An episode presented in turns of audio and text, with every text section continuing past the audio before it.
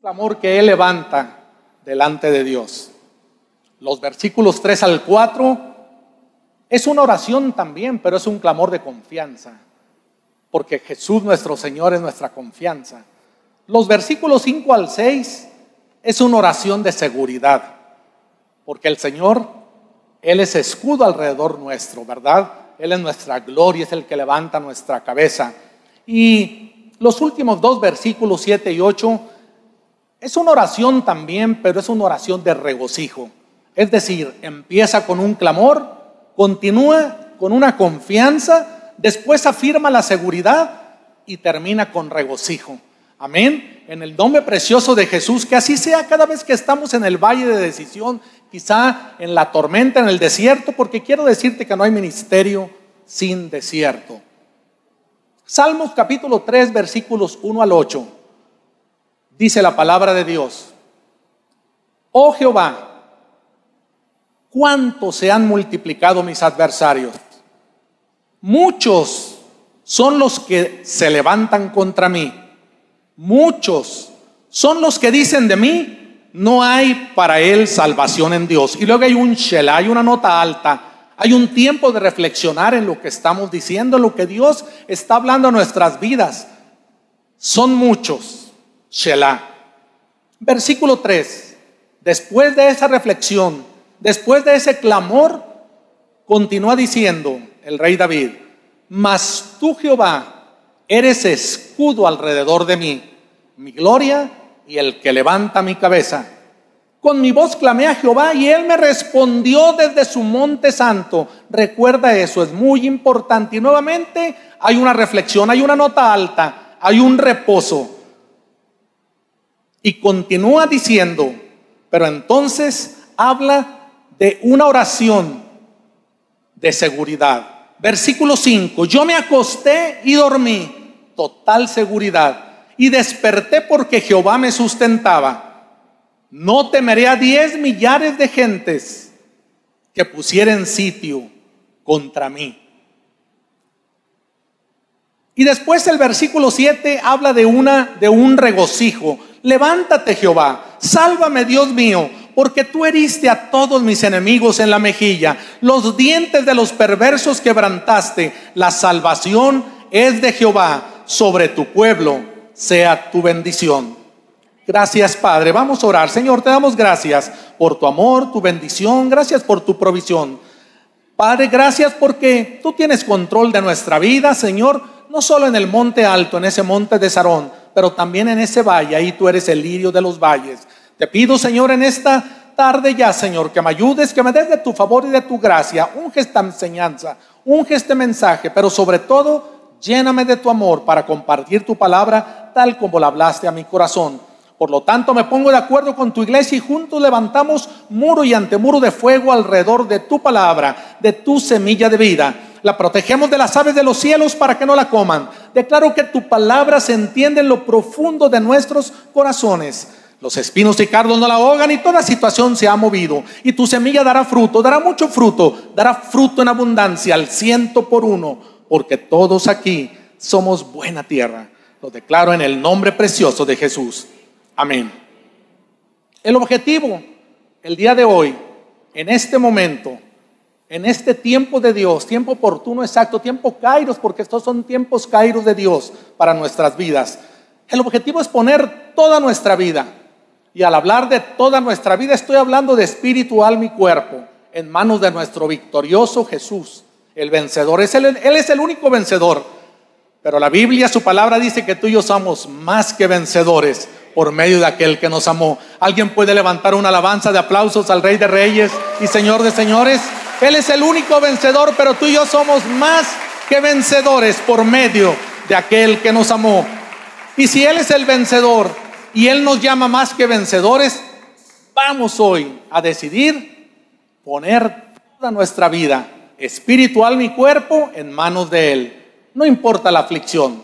Ahora, hay una tesis que es importante elaborar y después comprobar por medio de su preciosa y bendita palabra. Y la tesis es que para lograr esto, debemos acudir a Él en oración, pero creyendo en fe y confiando que Él responde. Y cuando Él responde, Él nos da protección, seguridad, paz y regocijo. Amén. Lo puedo decir solamente, pero si no lo vemos en la palabra, estamos separando la autoridad de la palabra de Dios de quizá el mensaje que estamos dando. Y el rey David, quiero decirte que vivió una vida, considero que mucho, muy peligrosa. En un lenguaje popular, podríamos decir que vivió en el filo de la navaja. Porque desde su temprana adolescencia, cuando pastoreaba las ovejas de su padre Isaí de Belén, siempre estuvo en peligro de muerte. Estuvo en peligro de ser devorado por los animales salvajes porque su vida normal y diaria era luchar con leones y osos. Su actividad normal era matarlos para defender las ovejas de su padre.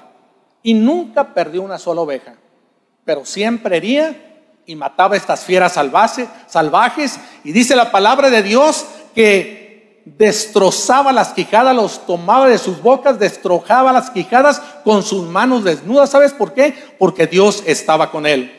No vamos a proyectar la cita, pero voy a dar la cita para que quede en el mensaje. Esto lo encontramos en 1 Samuel 17, versículos 33 al 36. En su adolescencia tardía se enfrentó al gigante Goliat de Gad.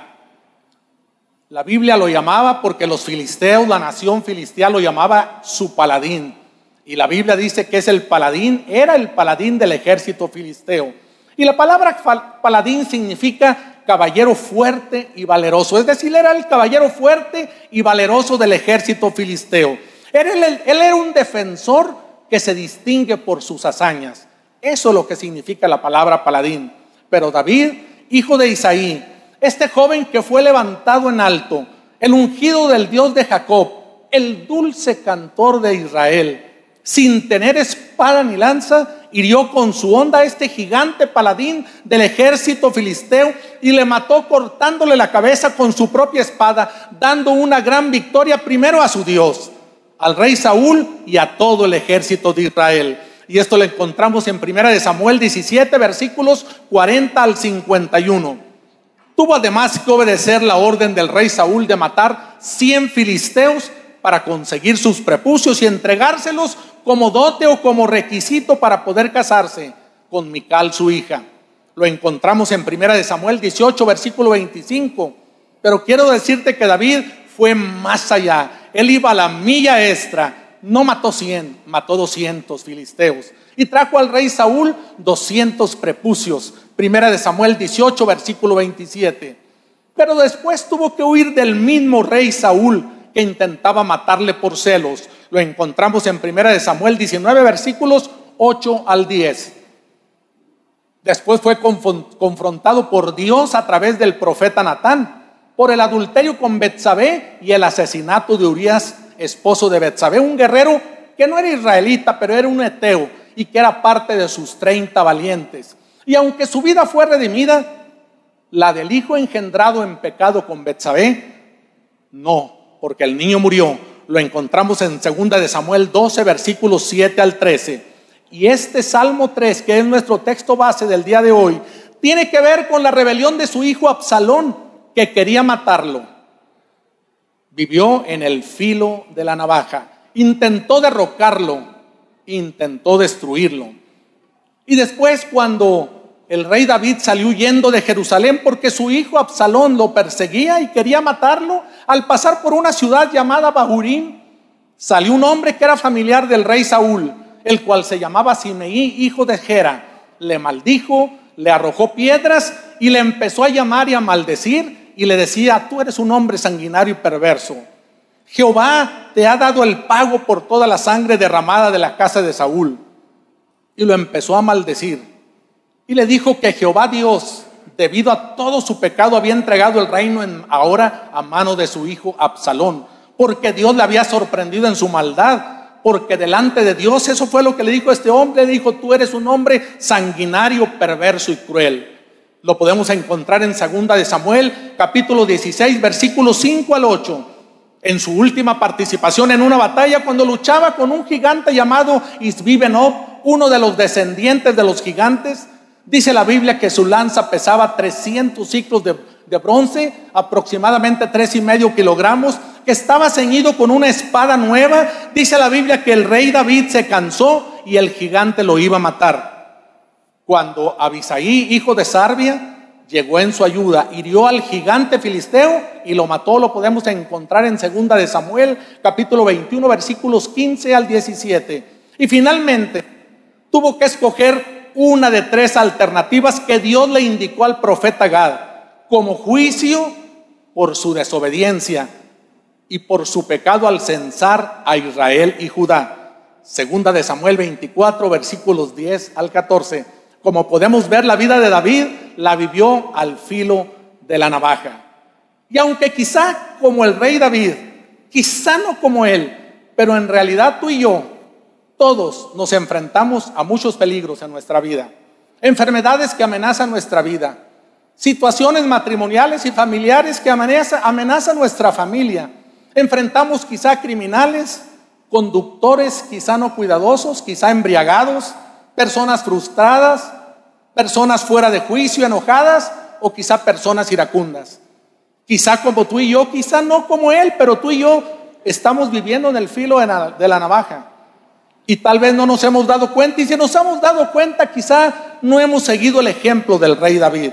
Ahora, la pregunta es, ¿dónde, a quién y cómo podemos acudir para tener confianza, protección, seguridad y paz?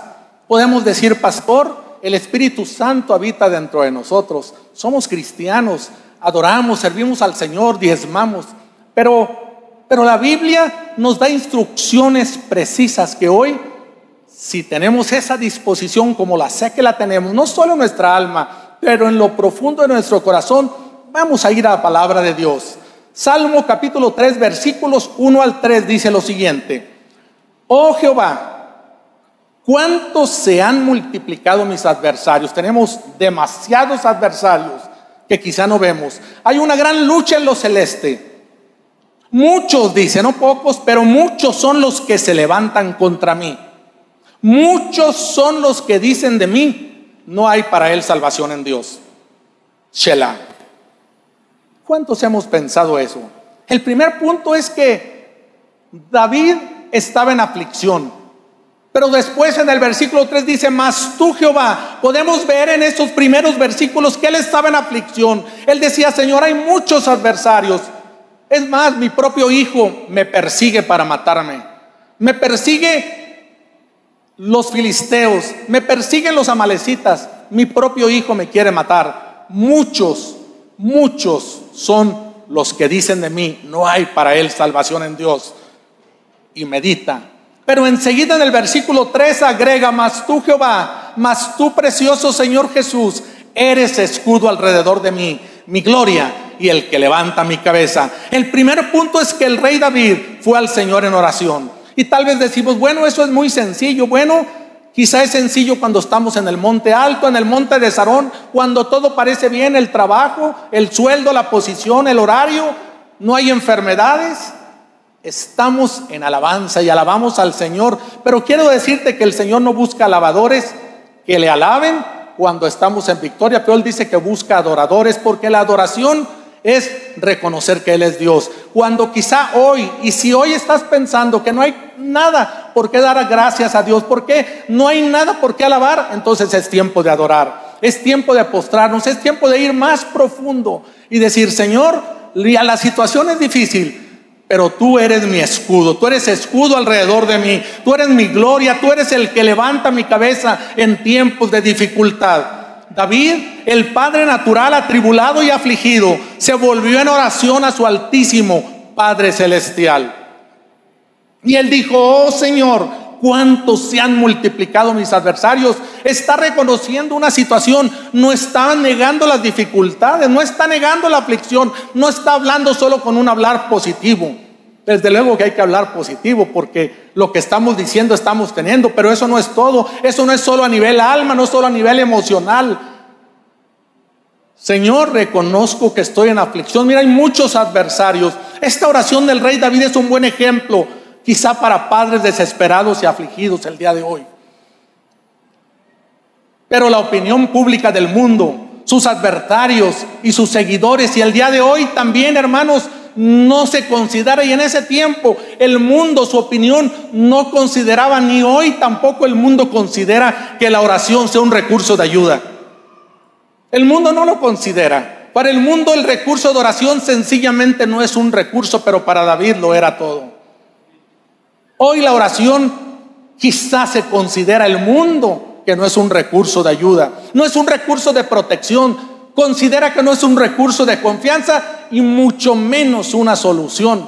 Porque la opinión pública de todos ellos en ese tiempo e igualmente hoy era y es, muchos son los que dicen de mí, hay muchos hermanos que quizás están pensando que venir a este lugar en este tiempo, en un tiempo kairos de Dios o buscar a Dios en oración, no sirve de nada ni funciona. Muchos Consideramos que esto se parece a la reacción quizá o comentarios de personas del mundo, quizá de amigos o aún personas que nos aman, que quizá no han tenido su experiencia con nuestro precioso Señor Jesús. Sin embargo, y no obstante, las críticas, los juicios y opiniones desalentadoras, el rey David vio a su precioso Señor como su escudo, como su gloria, como su protección, como el que levantaba su cabeza criticada, burlada, deprimida, afligida. Y él expresó en el versículo 3, más tú Jehová eres escudo alrededor de mí. ¿Podemos expresar eso el día de hoy? Mas tú Jehová eres escudo alrededor de mí, mi gloria. Y el que levanta mi cabeza, háblalo hermano proclámalo a los cuatro vientos, al norte, al sur, al este y al oeste. Y más si estamos en situación desesperada. Es decir, el rey David dejó de escuchar a los que dudaban. Él dejó de escuchar a la opinión pública, él dejó de escuchar al mundo, él dejó de escuchar a los que no creían, a los que se burlaban, a sus adversarios y perseguidores, y creyó a Dios, porque recuerda que eran muchos pero él dejó de escucharlos. Él acudió al Señor en oración, en clamor, creyó a Dios y creyó a su preciosa y bendita palabra. Porque yo quiero decirte que algunos oran, creen y reciben. Mateo 7, versículo 7 al 8, mira lo que dice la palabra de Dios. Pedid y se os dará. Buscad y hallaréis, llamad y se os abrirá. Porque todo aquel que pide recibe y el que busca halla y al que llama se le abrirá. Mira lo que dice Mateo 21, versículo 22, y todo lo que pidieres en oración, creyendo lo recibiréis. ¿Cuánto podemos creer? ¿Cuántos decimos amén? Amén, amén. Recíbelo en el nombre precioso de Jesús. Todo lo que pidiereis en oración, creyendo lo recibiréis. El evangelista Marcos capítulo 9 versículo 23 dice, Jesús le dijo, si puedes creer, si puedes creer al que cree, todo le es posible. Como creíste, te sea hecho en el nombre precioso de Jesús. Como creímos, nos sea hecho. Algunos oran, creen y reciben. Pero otros oran, dudan y no reciben. Santiago capítulo 1, versículo 6 al 7 dice, pero pida con fe, no dudando nada, porque el que duda es semejante a la onda del mar que es arrastrada por el viento y echada de una parte a otra. Y después agrega Santiago, no piense pues quien tal haga que recibirá cosa alguna del Señor. Oran, dudan y no creen. La Biblia dice, ninguna cosa recibiremos. Y otros más no oran porque no creen. Y entonces viene un juicio. Son juzgados por Dios como necios. Así dice la palabra, Salmo 14, versículo 1. Mira cómo dice Salmo de David al músico principal. Dice el necio en su corazón, no hay Dios. ¿Ya viste? No oran, no creen. Y entonces el Dios, el Dios de toda gloria dice, bueno, es un necio. Dice el necio en su corazón, no hay Dios. ¿A quién vamos a orar? Pero debemos instruir a nuestros hijos, debemos instruir a nuestras generaciones en la práctica de una vida de relación, pero ir más allá, una vida de comunión, pero todavía ir más allá, una vida de confianza para poder importunar aunque sea a la una de la mañana. Cuando tenemos confianza, yo puedo hablar con confianza a alguien y sé que me va a contestar y si toco me va a abrir. Una vida de confianza con el Padre empieza con relación, después sigue con comunión, pero finalmente entramos en una vida de confianza con el Padre en el nombre de Jesús y a través del Espíritu Santo. Mira lo que dice Ezequiel 14, versículos 3 al 16. Este pasaje es impactante. Hijo de hombre, Ezequiel 14, versículos 13 al 16. Hijo de hombre. Yo, estoy leyendo de la, Reina Valera 1960. Normalmente es, la que uso. Pero es, es el mismo sentido. Hijo de hombre, cuando la tierra pecare contra mí, rebelándose pérfidamente y extendiere yo mi mano sobre ella, y le quebrantare el sustento del pan, escucha esto, y enviar en ella hambre y cortare de ella hombres y bestias, Mira lo que dice, si estuviesen en medio de ella estos tres varones, fíjate qué, qué varones, Noé, Daniel y Job. Wow, dice, ellos por su justicia librarían únicamente sus propias vidas, dice Jehová el Señor. Y si hiciere pasar bestias feroces por la tierra y la asolaren y quedare desolada de modo que no haya quien pase a causa de las fieras, y estos tres varones estuviesen en medio de ella, vive yo, dice Jehová el Señor, ni a sus hijos ni a sus hijas librarían. Ellos solos serían librados y la tierra quedaría desolada. Algo que es importante entender y reflexionar, que Dios no tiene nietos, ni bisnietos, ni tataranietos, Dios solo tiene hijos. No hay mucho amén.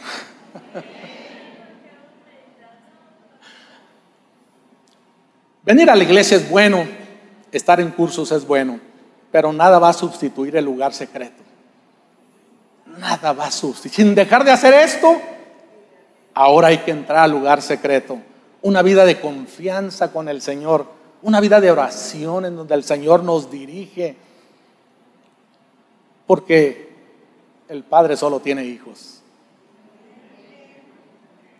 Si estuvieran Noé, Daniel y Job, ellos por su justicia librarían únicamente sus vidas, pero ni a sus hijos ni a sus hijas librarían. Ellos solo serían librados y la tierra quedaría desolada. El segundo punto en el Salmo 3, versículo 4. Con mi voz clamé a Jehová y él me respondió desde su monte santo, Shelah. El segundo punto, hermanos, es que el rey David fue en oración, lo acabamos de mirar, ese fue el primer punto, pero el segundo punto es que él tuvo la experiencia de la respuesta. Dice, y él me respondió. Es decir, encontró que Dios responde las oraciones. ¿Cuánto estamos seguros que Dios responde las oraciones? Amén. Levanta una alabanza de aplausos al Rey de Reyes y dice, Él responde nuestras oraciones. Con mi voz clamé a Jehová y dice, y Él me respondió. Carlos Spurgeon, el predicador inglés bautista Charles, Charles Spurgeon, Carlos en español, él fue llamado el príncipe de los predicadores. Él expresó, no necesitamos temer a un mundo hostil. Cuando nos regocijamos en Dios, en un Dios que escucha y responde. Dios escucha y responde. Dios es Dios. Y los que oran o los que oramos, nos encontramos en buena compañía. Nos encontramos con una excelente dirección. Nos encontramos en un gran ambiente. Porque Moisés oró y el mar rojo se abrió. Josué oró y las murallas de Jericó cayeron. Sadrach, Mesa y Abednego oraron y el fuego no tuvo poder alguno sobre sus cuerpos. El cabello de sus cabezas no se quemó. Sus ropas estaban intactas y ni siquiera olor de fuego tenían. Daniel oró y las bocas de los leones fueron cerradas y no pudieron dañarle. Pablo y Silas oraron y alabaron al Señor y un gran terremoto los libró de las cadenas y de la cárcel. Así que familias de mundo de fe, sigamos orando. Sigan orando, sigamos orando como red. Sigamos orando. No solo el ministerio de oración debe de orar. Todo cristiano tenemos la función de orar, tal vez no el llamado a intercesión, pero todos tenemos la función de orar, igual que todos tenemos la función de evangelizar, aunque quizá no somos evangelistas, pero todo su cuerpo tenemos la función de orar y de evangelizar. Sigamos orando, sigan orando iglesia, no nos cansemos de hacer el bien, pues Dios escuchará en su tiempo y Él responderá. Así dice el Pablo a la iglesia, el apóstol Pablo a la iglesia en Gálatas, Gálatas 6, versículo 9. Él les dice, hermanos Gálatas, no nos cansemos pues de hacer bien, porque a su tiempo cegaremos si no desmayamos. Sigamos orando, hermanos. La oración es algo que no debe de faltar en cada iglesia. El tercer y último punto está en Salmos 3, versículos 5 al 8. El apóstol Pablo, el, rey David dice, yo me acosté y dormí. Fíjate, después de ver que tenía muchos adversarios, pero después de haber escuchado y estar seguro que Dios responde, él dice, yo me acosté y dormí y desperté porque el Señor me sustentaba. Por lo tanto, no temeré a diez millares de gente que pusieran sitio contra mí. Levántate, Señor, sálvame, Dios mío, porque tú heriste a todos mis enemigos. Él ya no tuvo que preocuparse, él dijo, tú ya los heriste a esos muchos ya los heriste en la mejilla, los dientes de los perversos quebrantaste, las salvaciones de Jehová sobre tu pueblo sea tu bendición. Yo pido tu bendición sobre el mundo de fe norte, sobre cada persona, cada ministerio, sobre los, sus pastores, los pastores Ramírez. El tercer y último punto es este, y el punto es que la oración del rey David, su respuesta, la respuesta de Dios, le trajo protección, seguridad y paz yo me acosté y dormí. Es decir, el rey David reclinó su cabeza y descansó, sin preocupaciones, sin sobresaltos, bajo el sustento de alguien poderoso, el sustento de nuestro Padre Celestial. Y eso es lo que yo proclamo en el nombre precioso de Jesús. Si hay situaciones en tu trabajo, situaciones de enfermedad, situaciones emocionales, quebrantos, situaciones familiares, yo declaro que el Señor ha escuchado tu oración y nos da protección, nos da descanso, nos da paz, nos da seguridad. Recíbelo en el nombre precioso de Jesús. Toma la palabra cuando es proclamada. Tomemos la palabra, iglesia, cuando la palabra son tiempos kairos de Dios. Estemos atentos a lo que se está hablando. Él durmió feliz, hermanos. Durmió con regocijo. ¿Sabes por qué? Porque estaba bajo el abrigo, estaba bajo el abrigo del Altísimo. Él estaba bajo, estaba bajo la sombra del Omnipotente, en una dulce protección y seguridad. ¿Y sabes qué pasó? Se despertó al día siguiente sin temores. Salmo 91, versículos 1 al 2. El que habita al abrigo del Altísimo morará bajo la sombra del Omnipotente. Diré yo a Jehová, esperanza mía y castillo mío, mi Dios en quien confiaré. Confiamos en Jesús, hermanos. Confiamos en el Señor. Entonces dile yo confío en ti, Señor. Yo confío en ti, díselo. Hablemos con Él como hablamos con quizá con nuestro esposo, nuestro esposo, con mi amigo o con el compañero de trabajo. Hablemos con Él en lo secreto. El versículo 6 dice, no temeré, no temeré a 10 millares de gente, no temeré. ¿Sabes qué significa? Significa que ahora no le importa para nada la cantidad de sus adversarios, no le importa para nada la situación del trabajo, no le importa para nada la situación quizá de la empresa, que hay un aviso que está por cerrarse o que hay situaciones, ya no le importaba nada. No temeré. No le importaban sus perseguidores ni la magnitud de los problemas. No temeré. Ahora sabía ahora creía, ahora estaba seguro, estaba confiado que Dios, que su Dios, el Santo de Israel, era más grande que todos ellos. Él es más grande que cualquier problema, hermano, hermana. Él es más grande que cualquier situación adversa. Por eso Él busca adoradores, Él no busca alabadores. Alabar es muy sencillo. Él busca adoradores. Porque cuando alabamos a Dios, normalmente lo alabamos a nivel alma, nuestras emociones, porque estamos contentos. Pero él dice, yo busco adoradores que me adoren en espíritu y en verdad. Vuelvo a decir, si consideras que no hay nada por qué dar gracias, porque alabar es dar gracias por algo que recibí. Pero si quizá pensamos, ¿de qué puedo dar gracias? Es que Dios quiere adoración. Él no busca alabadores, Él busca adoradores que le adoremos en espíritu y en verdad. Porque tú heriste a todos mis enemigos. Y sabes que Dios le recordó sus años tiernos de adolescente. Y lo que él mismo proclamó en aquella batalla contra Goliat. Él le dijo a Goliat, tú vienes contra mí con jabalina, con lanza, pero yo vengo a ti en nombre de Jehová de los ejércitos, el Dios al que tú has insultado. No confiemos en nuestras fuerzas. Busquemos más al Señor. La batalla no es nuestra, la batalla es de Dios. David, el adolescente David, exclamó en Primera de Samuel 17, versículo 47. Primera de Samuel 17, versículo 47. Él dijo, y sabrá toda esta congregación que Jehová no salva con espada y con lanza, porque de Jehová es la batalla. Sabes que cuando yo leo esta descripción de antes de David, porque hay un antes y después. Y cuando yo veo cómo ese gigante sale por 40 días, sale en la mañana, el mismo problema cuando nos despertamos, y luego sale en la noche el mismo problema cuando nos vamos a dormir. Mañana, tarde y noche. Salía en el valle de la y maldecía al Dios de Israel y maldecía a la nación de Israel y ese mismo problema, ese mismo gigante nos acecha. Mañana, tarde y noche. Nos dormimos con el mismo problema. Conocemos tanto el problema que cuando leemos la, la descripción del problema, cuando vemos el detalle de cómo se describe a Goliat, se describe su lanza, su cota de malla, se describe sus bíceps, su cuerpo, sus, piernas. El pueblo de Dios a veces conocemos tan perfectamente el problema, lo podemos definir a detalle, pero se nos olvida que Dios es nuestra confianza.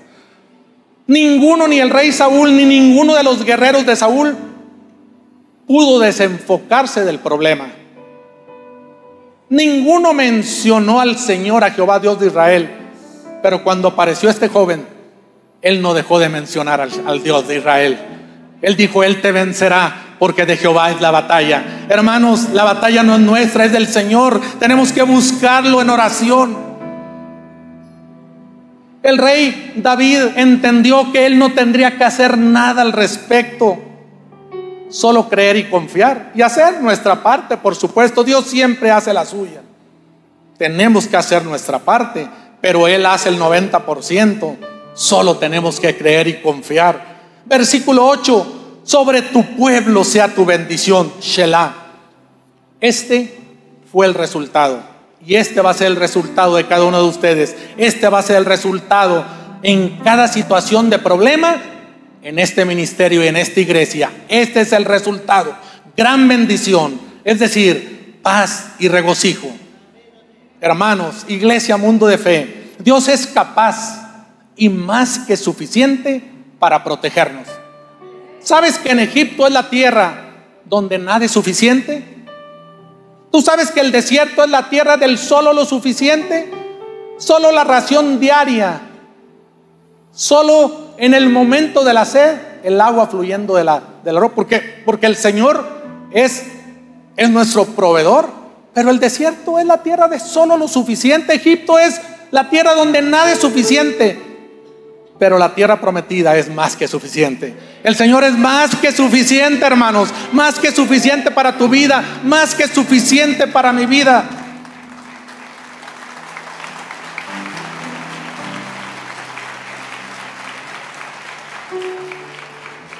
Jesús, nuestro precioso Señor y Salvador, dispone de todo el poder en el cielo y en la tierra. Mateo 28, versículo 18. Y Jesús se acercó y les habló diciendo, toda potestad me es dada en el cielo y en la tierra. Amén. Si creemos a sus palabras, Él es más que suficiente en el cielo y también en la tierra. En la muerte y resurrección de Cristo, Él venció a todos sus enemigos. Colosenses 2, versículo 15.